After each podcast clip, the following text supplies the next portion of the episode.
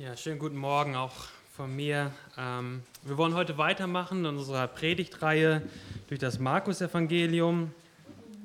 Wir sind heute im äh, Markus 4. Markus 4, die Verse 21 bis 34. Und ich weiß nicht, was du für ein Weihnachtsgeschenk-Einkäufer bist. Also ich bin so einer. Mich könnt ihr noch am 23. oder am 24. in der Stadt rumlaufen sehen und wie wild nach Geschenken suchen ähm, für Paige. Ich weiß nicht, wie das euch geht, ob ihr auch so auf den letzten Drücker Weihnachtsgeschenke einkauft oder ob ihr das lange plant. Ich kenne eine Person, eine Person, die kauft ihre Weihnachtsgeschenke schon ungefähr im Januar. Ja, sie ist vorbereitet, sie kauft es im Januar, packt es ein, versteckt es gut im Haus. Und so liegen die Weihnachtsgeschenke bei ihr rum, über Monate versteckt. Das ist ein Geheimnis. Aber es ist kein Geheimnis, was sie versteckt, um es nie zu offenbaren. Ja, sie versteckt es für über ein Jahr, für diesen einen Tag an Weihnachten. Dann werden alle Weihnachtsgeschenke offenbart. Es gibt keine Weihnachtsgeschenke, bei denen man, bei denen man nicht die Absicht hat, sie irgendwann einmal zu offenbaren. Am 24. bei mir, ich bin aufgewachsen, ich hatte 24. immer Weihnachten mit, meine, mit meiner Familie und dann 25. mit der einen Seite Familie und am 26. noch mehr Geschenke, weil wir dann zu der anderen Seite der Familie gefahren sind. Aber spätestens bis zum 26. Dezember waren alle versteckten Geschenke offenbar. Und heute in unserem Predigtext geht es auch um etwas Verborgenes, etwas, was versteckt war. Aber es war nicht versteckt und verborgen und ein Geheimnis, um es für immer unter Verschluss zu halten, sondern ein Geheimnis, das versteckt war, das nicht offenbar war, damit es einmal offenbar werden würde. Das ist das Reich Gottes, von dem wir hier in unserem Predigtext lesen. Lasst uns den Predigtext einmal lesen, Markus 4, Abvers 21 bis 34. Und er sprach zu ihnen, Kommt etwa das Licht, damit es unter den Scheffel oder unter das Bett gestellt wird, und nicht vielmehr, damit man es auf den Leuchter setzt? Denn nichts ist verborgen, das nicht offenbar gemacht wird, und nichts geschieht so heimlich, dass es nicht an den Tag kommt. Wer Ohren hat zu hören, der höre. Und er sprach zu ihnen, achtet auf das, was ihr hört. Mit demselben Maß, mit dem ihr anderen zumesst, wird auch euch zugemessen werden, und es wird euch, die ihr hört, noch hinzugelegt werden. Denn wer hat, dem wird gegeben werden, wer aber nicht hat, von dem wird auch das genommen werden, was er hat. Und er sprach, mit dem Reich Gottes ist es so, wie wenn ein Mensch den Samen auf die Erde wirft und schläft und aufsteht Nacht und Tag und der Same keimt auf und geht auf, ohne dass er es weiß. Denn die Erde trägt von selbst Frucht, zuerst den Halm, danach die Ehre, dann den vollen Weizen in der Ehre. Wenn aber die Frucht es zulässt, schickt er sogleich die Sichel hin, denn die Ernte ist da.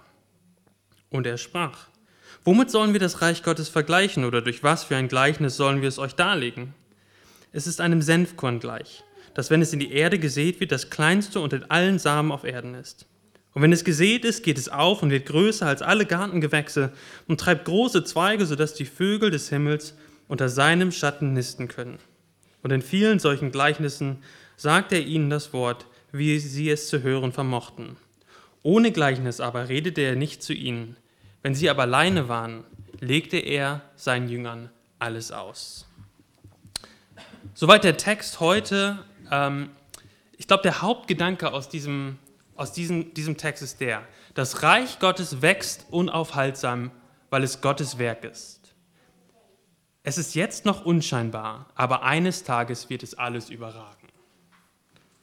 Wir wollen uns das in drei Abschnitten angucken, Verse 21 bis 25, 26 bis 29 und dann 30 bis 34. Und der erste Punkt, den habe ich überschrieben mit Das Reich Gottes wird offenbar.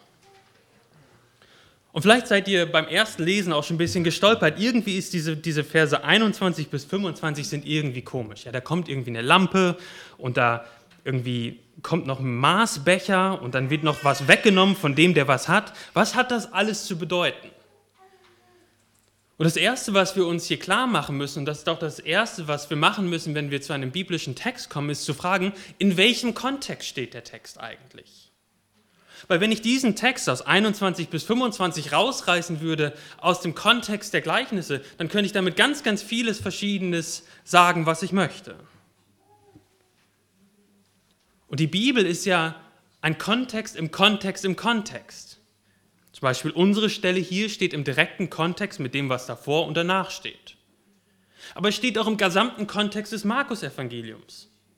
Aber das Markus-Evangelium steht ja im gesamten Kontext des Neuen Testamentes. Und das Neue Testament steht im Kontext mit der ganzen Bibel, mit dem Alten und dem Neuen Testament. Und wir müssen, wenn wir die Bibel auslegen und wenn wir die Bibel lesen, die Bibel auch im Kontext auslegen. Und ihr Grundschulkinder, die jetzt noch da sind, oder die Kinder, ich weiß nicht, wie es euch geht. Als ich so euer Alter war, kannte ich viele Geschichten. Ja, wer, wer kennt die Geschichte von David zum Beispiel? Ja? Und wer kennt die Geschichte von Jesus? Okay, das kannte ich damals auch. Aber ich hatte keine Ahnung, wie die in Verbindung miteinander standen. Das waren irgendwie zwei losgelöste Geschichten in der Bibel. Davon hat man noch irgendetwas gelernt, aber ich konnte keine Verbindung zwischen diesen beiden Personen herstellen. Und vielleicht kannst du ja mal auf Entdeckungstour gehen, dass du mir mal die Frage stellst, was hat der König David eigentlich mit Jesus zu tun? Ja, geh mal hin zu deinen Eltern und frag sie. Oder am, gegen Ende der Predigt werde ich ein bisschen was drüber sagen. Ja, da könnt ihr auch schon einen kleinen, ersten kleinen Gedanken haben, kriegen, was der König David mit Jesus zum Beispiel zu tun hat. Oder ihr könnt auch mal in einem Bibellexikon nachschlagen unter David oder Jesus oder König. Da findet ihr auch Antworten dazu. Aber es ist ganz wichtig für, für, für, für euch Kinder, aber auch für uns Erwachsene, die Bibel im Kontext zu lesen und diese Verbindung mehr und mehr zu verstehen. Also was bedeutet dieser Text jetzt hier in dem Kontext, in dem Kontext der, der Gleichnisse? Und das Erste, was auffällt, ist, dass in Vers 21 die Lampe Beine hat. Ja, Lampen werden normalerweise getragen, aber hier in Vers 21 kommt die Lampe. Die Lampe kommt irgendwie gegangen. Und im, in den Originalen, in der, im Griechischen ist das noch, kommt das noch deutlicher raus, dass die Lampe nicht getragen wird, sondern die Lampe hat Beine und geht. Und wer, wer im Kontext in dieser Stelle bringt Licht und Verständnis? Licht und Verständnis wird in diesem Kontext von Jesus gebracht. Jesus offenbart den Jüngern und allen denen, die die Fragen zu ihm gebracht haben, was es mit dem Reich Gottes auf sich hat. Jesus ist dieses Licht und wo geht diese Lampe hin? Sie wird, geht nicht unter, auf, äh, unter ein Bett oder auf, unter ein Gefäß, sondern auf einen Ständer, auf einen Leuchter. Dort, wo sie das ganze, den ganzen Raum ausleuchten kann. Die Botschaft von Jesus ordnet sich nicht unter in ein altes System, in das zum Beispiel das System der Pharisäer, was sie aufgebaut haben. Jesus, die Lampe steht auf dem Leuchter und steht über allen anderen Dingen und durch dessen Licht können Menschen wirklich sehen. Gottes, Gottes Absicht in Jesus ist nicht zu verschleiern, sondern zu offenbaren. Sein Licht wird nicht versteckt, sondern es ist für alle und für jedermann offenbar. Jetzt denkst du vielleicht, vor zwei Wochen hast du doch noch was anderes gesagt, Jonas, oder nicht? Da haben wir doch gelesen, dass Jesus die Gleichnisse auch deshalb gesagt hat, damit Menschen sich das, oder dass, dass das dazu führt, dass Menschen verhärtet werden, dass Menschen weggehen von Jesus. Und das stimmt. Und wenn ihr, wenn ihr das nochmal nachhören wollt, könnt ihr die Predigt von vor zwei Wochen nochmal hören. Aber es ist ja nicht so, dass Jesus gesagt hat, ihr fünf Menschen, zu euch rede ich das jetzt, und zu euch fünf Menschen rede ich das nicht. Ihr seid außen vor. Er hat die Gleichnisse zu allen Menschen gesagt. Er hat sein Licht zu allen Menschen äh, rausgeschienen. Und er hat gesagt zu allen Menschen, hört mir zu. Und er hat allen Menschen, die zu ihm gekommen sind mit ihren Fragen, auch die Antworten gegeben. Aber es gab eben auch Menschen, die das Licht, die die Worte von Jesus gehört haben und gesagt haben, das will ich nicht. Und haben sich von Jesus abgewandt. Johannes schreibt in seinem Evangelium, Darin aber besteht das Gericht, dass das Licht in die Welt gekommen ist und die Menschen liebten die Finsternis mehr als das Licht, denn ihre Werke waren böse.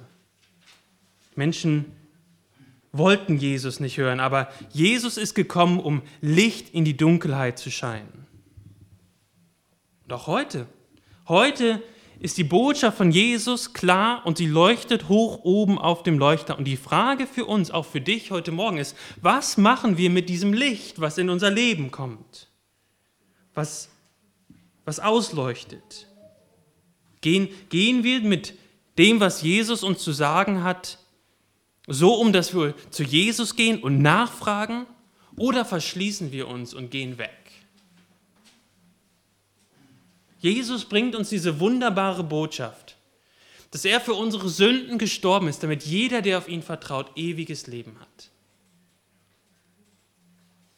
Und es, jeder von uns steht vor der Entscheidung, diesen Jesus entweder anzunehmen oder abzulehnen. Entweder zu sagen, ja Jesus, ich beuge meine Knie vor dir, dem König, oder aber ich lehne, lehne dich ab und gehe meinen eigenen Weg. Und vielleicht geht es dir, und das war ja auch die Anwendung von vor zwei Wochen, vielleicht hast du wirklich Fragen über diesen Jesus. Fragen, echte Anfragen an Jesus, Anfragen an den christlichen Glauben. Dann bitte ich dich, nicht, bitte ich dich, geh nicht weg. Fang an, Gott darum zu bitten, dir das zu offenbaren. Fang an, Fragen zu stellen, auch hier in der Gemeinde. Kommt auf mich zu, wenn ihr echte Fragen über Jesus und das Christentum habt. Schiebt das nicht weg. Jesus sagt, dass er das Licht ist und wir sollen zuhören. Aber auch für uns Christen ist es ja so, dass Jesus das Licht ist. Und manchmal, wenn das Licht in unser Leben scheint, sehen wir viele Dinge, die sündig sind. Als Christen. Und manchmal passiert das, dass wir, je länger wir Christen sind, desto mehr unsere Sünden sehen. Ich weiß nicht, ob es euch da auch manchmal so geht. Mir geht das manchmal so. Je länger ich im Licht bin, desto mehr sehe ich, was denn noch alles in den Tiefen meines Herzens an Sünde schlummert. Und das ist nichts Ungewöhnliches. Je mehr du dich zum Licht bewegst, zu Jesus bewegst, desto mehr wirst du auch merken, wie viel Sünde in dir drin ist. Aber die christliche Botschaft, das Licht, ist ja nicht nur ein Offenbarmachen von dem, was in unserem Herzen ist, sondern es gibt uns immer auch gleichzeitig den Ausweg. Jesus offenbart die Sünde in unserem Herzen und sagt gleichzeitig, komm her zu mir und empfange Vergebung. Finde Ruhe bei mir. Und ich ich sehe viel zu oft auf meine Sünde in meinem Leben und vergesse, dass Jesus mich nicht deshalb annimmt, weil ich so toll und heilig lebe, sondern weil er für meine Sünden bezahlt. Und wenn ich nächstes Mal wieder mit meiner Sünde konfrontiert werde und verzweifle, dann will ich nicht in dieser Verzweiflung stecken bleiben und drin bleiben, sondern ich will mich zu Jesus drehen, denn ich weiß, dass er mich liebt und ich darf mich in seine Arme hineinfallen lassen. Ich muss mich nicht erst rausputzen, nicht erst irgendwie meine Sünden wieder in Ordnung bringen, bevor ich zu Jesus gehen kann, sondern mit all dem Dreck, den wir auch sehen in unserem Leben, mit unserer Sünde, dass das Licht offenbart, dürfen wir zu Jesus gehen und wissen, dass er uns annimmt, weil er für unsere Sünden bezahlt hat. Das ist die großartige Botschaft des christlichen, der Christ, das, die großartige christliche Botschaft, die hell und klar scheint. Aber irgendetwas scheint auch verborgen zu sein. Wir sehen das in Vers 22. Dort ist etwas verborgen. Und nochmal die Frage im Kontext. Was ist im Kontext hier verborgen? Das, was verborgen ist, ist das Reich Gottes. Wir sehen das in den Gleichnissen danach, wie es, wie es unscheinbar ist, verborgen ist, noch nicht richtig offenbar ist. Aber es ist verborgen und noch nicht richtig greifbar da, damit es, und das ist Vers 22, dass es nicht offenbar gemacht wird. Also es ist verborgen, damit es offenbar gemacht werden wird. Das ist das Ziel von Jesus.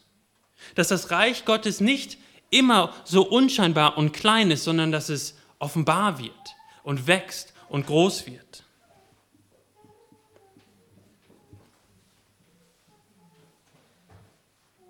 Und es ist Gottes Design, dass Gottes Reich nicht mit einem großen Knall kommt oder mit großem Pomp wie bei einem großen König der Welt, sondern unscheinbar. Gott kommt in seinem ersten Kommen nicht in Macht und Herrlichkeit, sondern in Niedrigkeit. Und weil er so in Niedrigkeit kommt, können wir Menschen überhaupt Gott kennenlernen.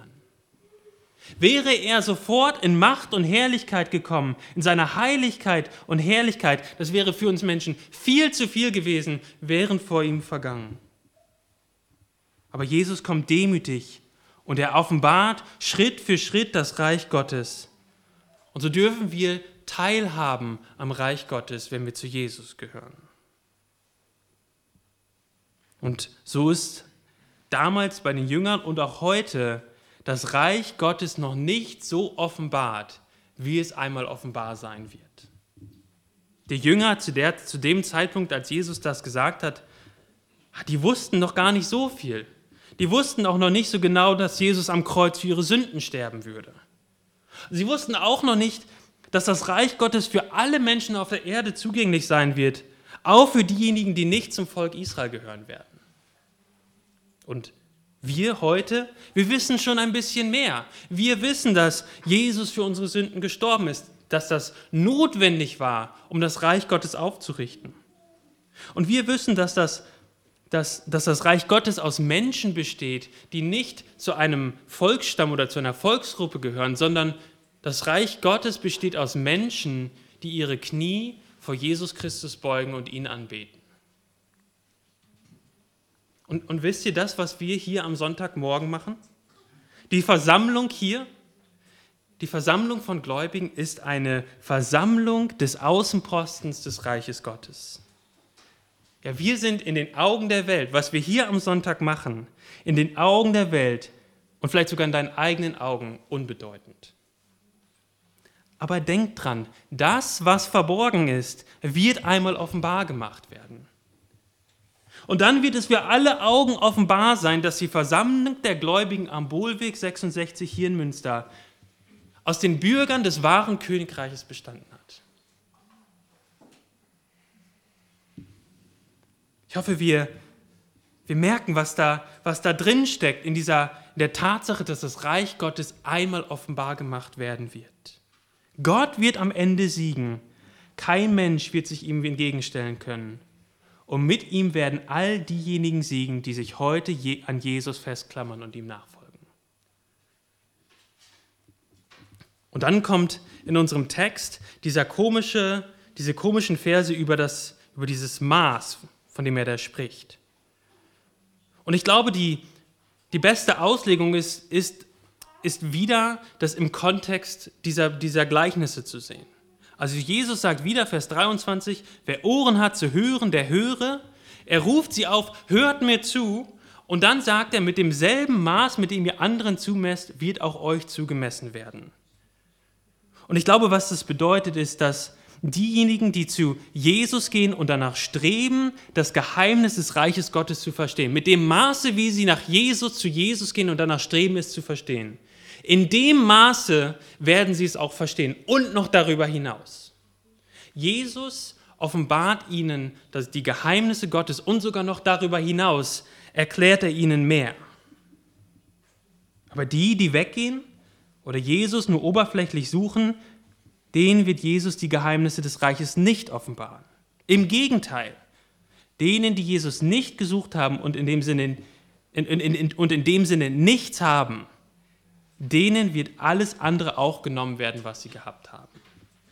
Ihre Reichtümer, auf die sie sich vielleicht verlassen haben. Die Dinge, die sie begehrt haben. Ihr erinnert euch vor zwei Wochen, die Leute, die auf ihr Reichtum vertraut haben oder die, die andere Dinge auf der Erde begehrt haben. All die Dinge werden keinen Bestand haben. Das wird ihnen auch genommen werden, weil sie nicht nach Jesus gefragt haben. Und am Ende stehen diejenigen, die das Reich Gottes gesucht haben, als die Gewinner da. Und diejenigen, die Jesus und sein Reich in den Wind geschlagen haben, stehen als Verlierer da. Und das ist nochmal die Frage an dich und an mich. Was hindert dich, Jesus zu suchen? Er sagt uns hier, dass er sich finden lässt. Mit dem Maß, wie wir nach ihm uns ausstrecken und ihn suchen, verspricht er uns auch, Dinge zu erklären und sich finden zu lassen. Fange an. Fange an zu beten, fange an zu fragen.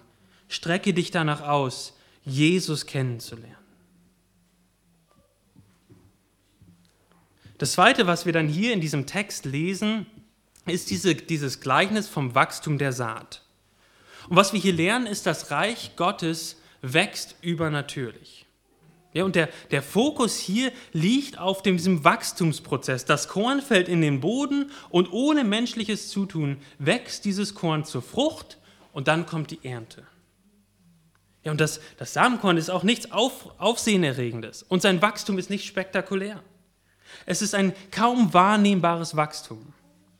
Es ist wie, ich weiß nicht, ob ihr das als Kinder schon mal gemacht habt, versucht habt, einen Stundenzeiger anzugucken, wie er sich bewegt. Wer, wer hat das schon mal gemacht? Ja, guck, ihr seid so komisch wie ich. Ich erinnere mich noch, als ich klein war, da habe ich mich vor die Uhr gestellt und gesagt, ich wusste ja, dass der Stundenzeiger sich bewegt. Aber ich wollte sehen, wie er sich bewegt.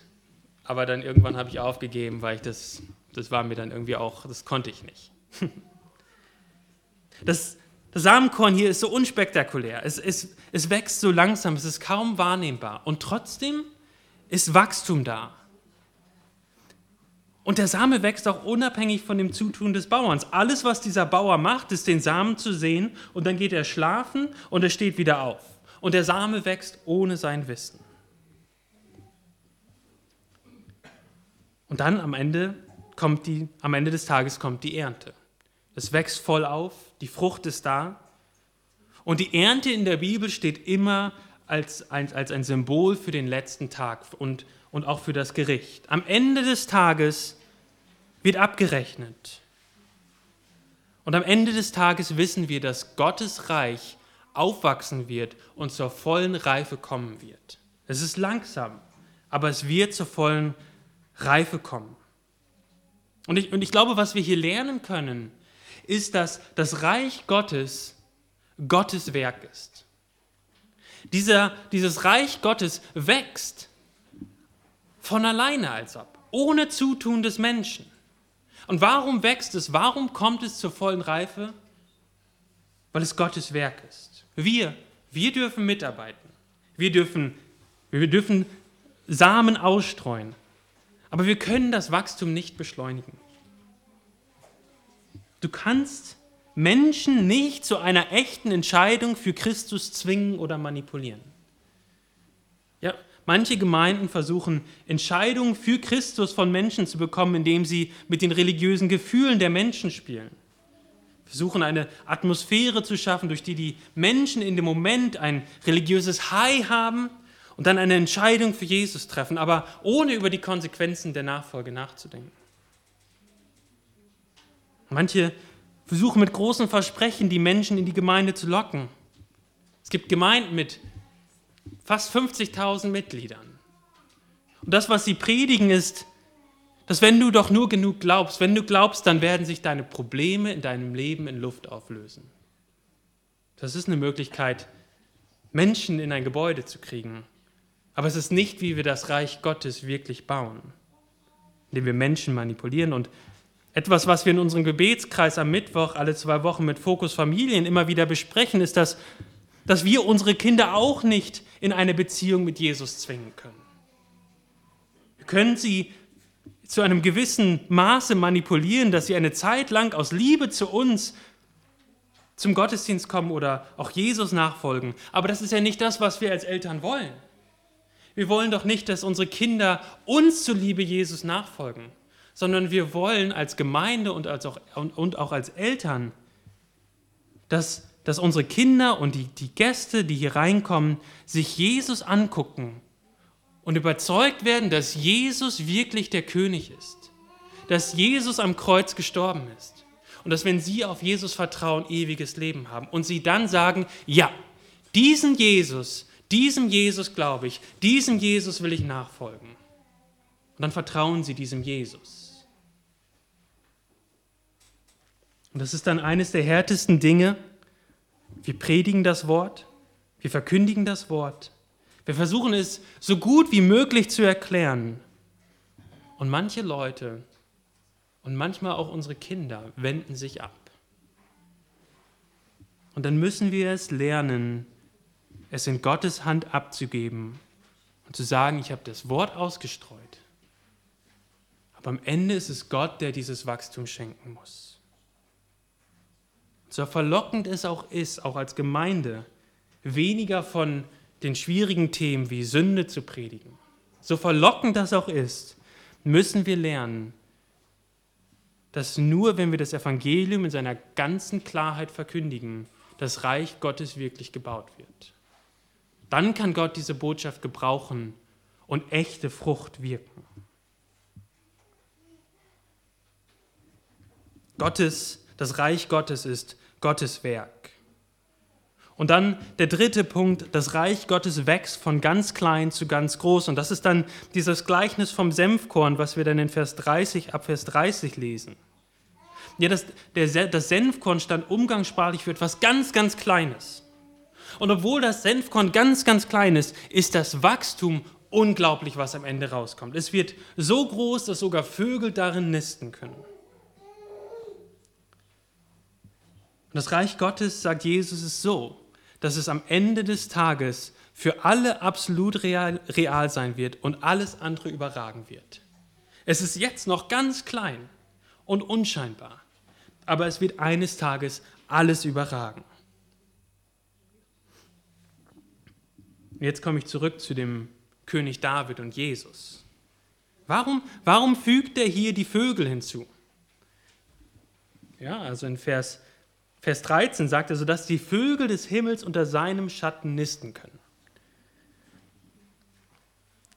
Meint er, sagt er das nur, um zu, zu zeigen, wie groß dieser, dieser Senfkorn, diese Senfkornstaude geworden ist, oder steckt da noch eine tiefere Bedeutung hinter?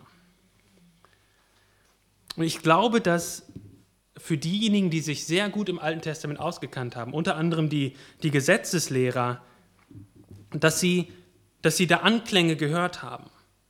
Wir lesen im Hesekielbrief im Alten Testament, da geht es um das Königreich von Israel. Und weil sie nicht auf Gott gehört haben, musste das Volk und das, das, König, äh, das Königreich von Israel oder von Juda ins Exil gehen. Aber oft in diesen, in diesen prophetischen Warnungen haben die Propheten immer wieder auch Hoffnung am Ende eingefügt.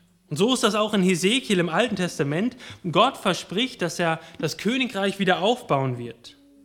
Aus einem ganz kleinen Pflänzchen, das unscheinbar ist, wird es so groß werden, dass Vögel in dem Baum nisten können. Das könnt ihr in Hesekiel 17 nachlesen. Da kommt genau dieser, dieser, dieses Bild wieder vor. Und so benutzt Jesus, greift Jesus das auf und sagt letztendlich, das Reich Gottes und Jesus als König erfüllt Verheißungen im Alten Testament bezüglich dem versprochenen Königreich an David. Ja, nochmal, Kinder aufgepasst. Am Anfang hatte ich ja gefragt, was hat da König David mit Jesus zu tun? Nun, Gott hatte König David im Alten Testament versprochen, dass Gott ihm eine ewige Dynastie bauen wird. Eine, ein ewiges Königreich. Und doch wissen wir aus dem Alten Testament, dass die Nachkommen von David, seine Söhne, die dann König wurden, krachend gescheitert sind. Sie haben sich in Sünde verstrickt, und Gott hat das Volk Israel und Juda dann so bestraft, dass er sie ins Exil getrieben hat. Aber die Verheißungen eines ewigen Königreiches waren immer noch da, die standen immer noch aus. Und jetzt kommt Jesus. Jesus, der König, der Nachkomme von David, wie uns die Evangelien, Evangelien uns das berichten. Und er erzählt ein Gleichnis von einem Baum, in dessen Äste die Vögel nisten werden. Und er vergleicht es mit dem Reich Gottes. Jesus sagt hier zu den Leuten, ihr denkt, dass das, was ihr hier seht, unbedeutend ist, aber lasst es mich euch sagen, was ihr hier in Samenform seht, das wird einmal zu dem großen Königreich werden, das im Alten Testament angekündigt ist. Es ist klein und unbedeutend, aber wie der kleine Ast in Hesekiel 17, den Gott eingepflanzt hat, wird auch das Königreich, das Reich Gottes am Ende riesengroß werden. Und du magst denken, was du willst über Gott und seine Herrschaft, aber ich möchte dich warnen, das, was jetzt so klein und unbedeutend scheinen mag, Gemeinde, Nachfolge, Jesus, wird einmal alles andere überragen. Und wie du dich in deinem Leben hier zu diesen Dingen positionierst, ist entscheidend dafür, ob du in der Ewigkeit auch im Reich Gottes sein wirst oder nicht.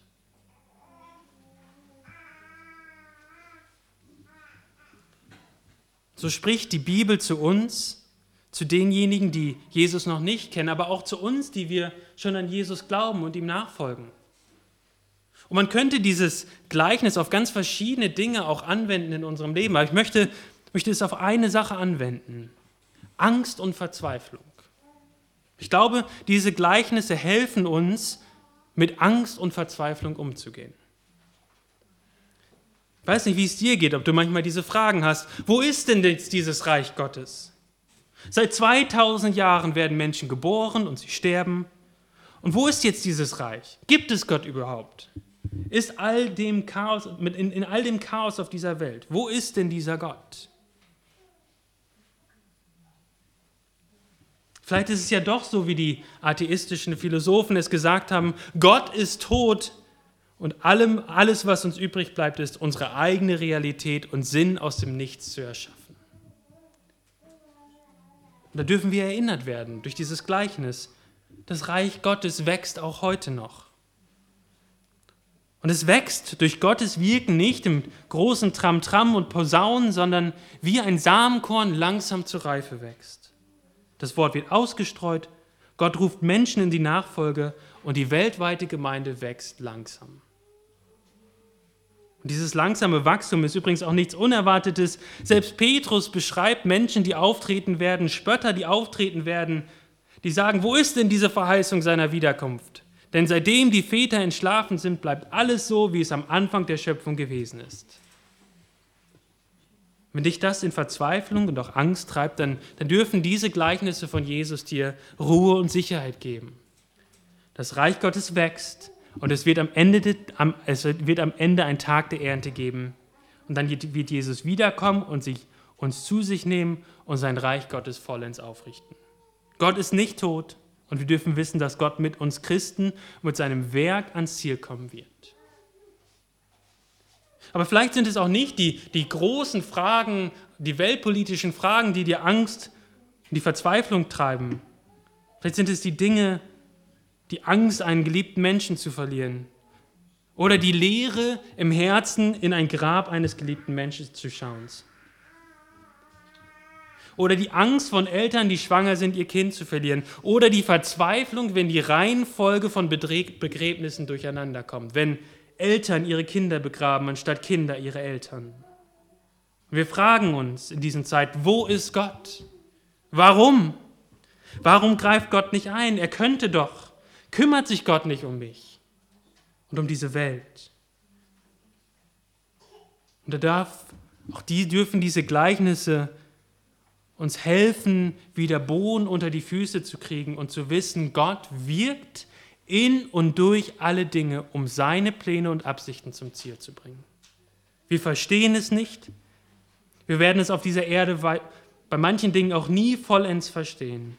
Aber Jesus sagt, dass sein Reich einmal aufgerichtet wird. Es wächst unaufhaltsam inmitten von dem ganzen Wirrwarr des weltpolitischen Geschehens und auch im Wirrwarr deines eigenen Lebens. So lasst uns festhalten an dem Wort Gottes und dem Versprechen, dass Gott zum Ziel kommen wird.